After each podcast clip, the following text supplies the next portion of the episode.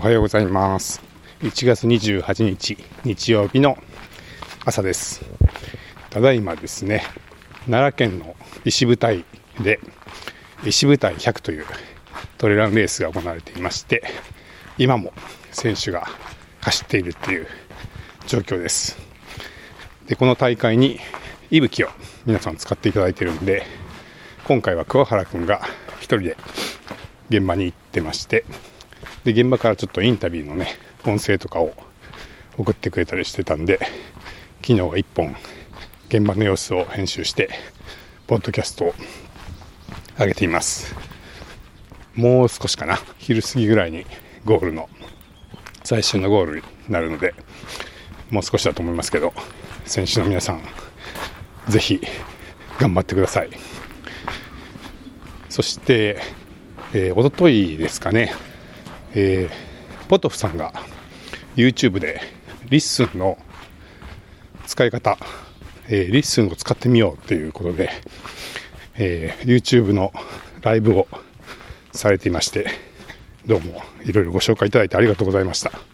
そしてね、えー、お一人で説明されるというよりは、月曜日のオノマトペの平田さんを呼ばれて、その平田さんに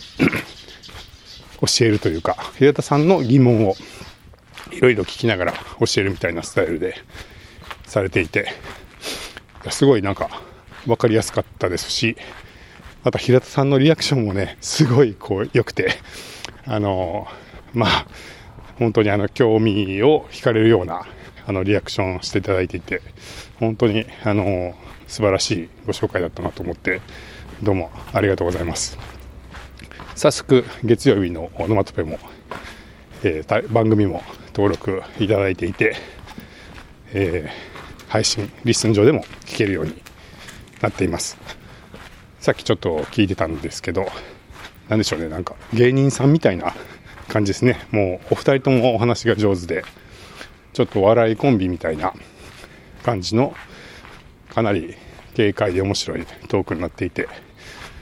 なんか2年やっててどこに行くんだろう、この番組みたいな話が最新回でされていて、あそんな悩みもあるんだなって思いましたけど、まあ、すごくあの面白いトークだったんで、えー、よかったら聞いてみてください。今回のポトフさんの紹介のね、やり方を見てて、すごいお上手だなと思って、というのは、実はあの、今ちょっと別のコンテンツを作ってますっていう話をたびたびしてますけど、それがあの初心者の方向けのコンテンツなんですね。で、初心者の方向けのコンテンツを、まあ、山本さんと作ってるっていう感じなんですけど、なんか何が難しいって、そういえばと思って今回の動画を見ていて思ったのが、やっぱりこのお互い知っていることを知らないかのように話すというか、知らない人に向けて話すっていうのが結構難しいんだなと思って、これが本当に知らないっていう体の人がいると、本当にその人に、あの、こう、こう、こう、こういう風な仕組みになっていてですねって、こう、気持ちを込めて説明できるんですけど、うん、やっぱりなんか、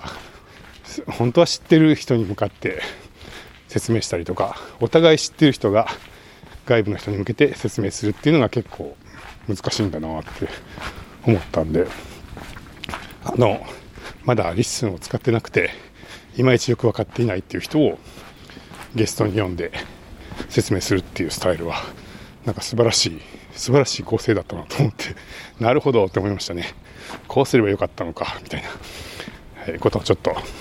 思いました。ポトフさんありがとうございます本当に。そして今日あのかぐわさんのねクリエイターエコノミーニュースでも結構、え、リッスンのことを